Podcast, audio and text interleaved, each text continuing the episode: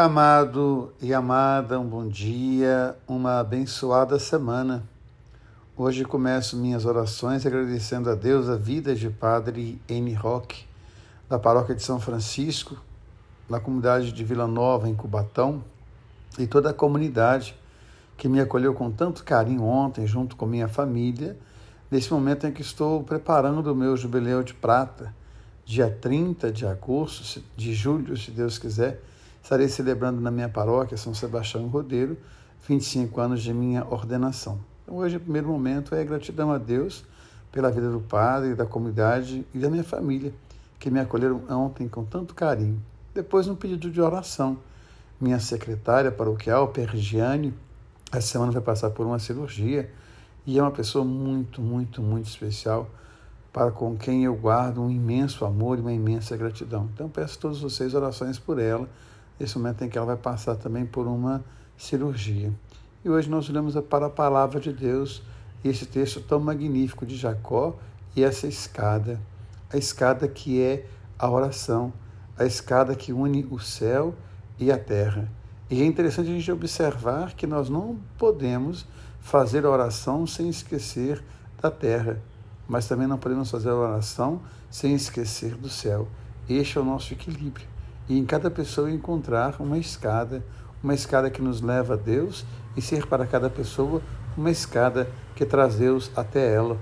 Que a gente possa então trabalhar sempre essa dimensão no nosso coração, essa dimensão da oração, da intimidade com Deus. Jacó consegue subir e descer por essa escada.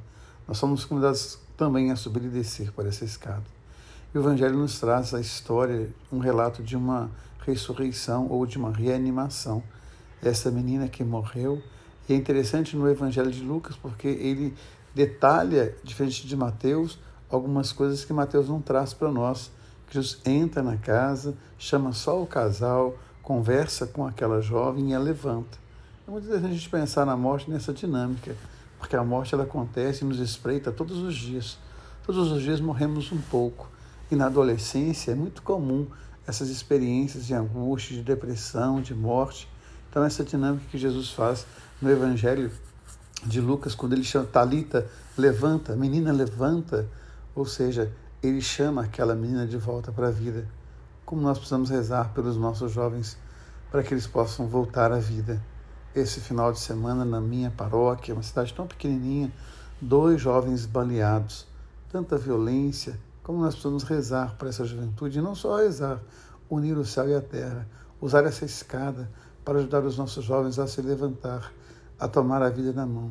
Essa é a dinâmica que Jesus usa, trazer a pessoa diante da sua grande verdade, imagem e semelhança de Deus, amado e precioso. A gente possa então nos unir sempre em oração e em trabalhos sociais para ajudar as pessoas a terem uma vida mais digna, a usar essa escada que une o céu e a terra. Um beijo no coração, uma semana abençoada. Deus ama você, Deus ama em você. Amém.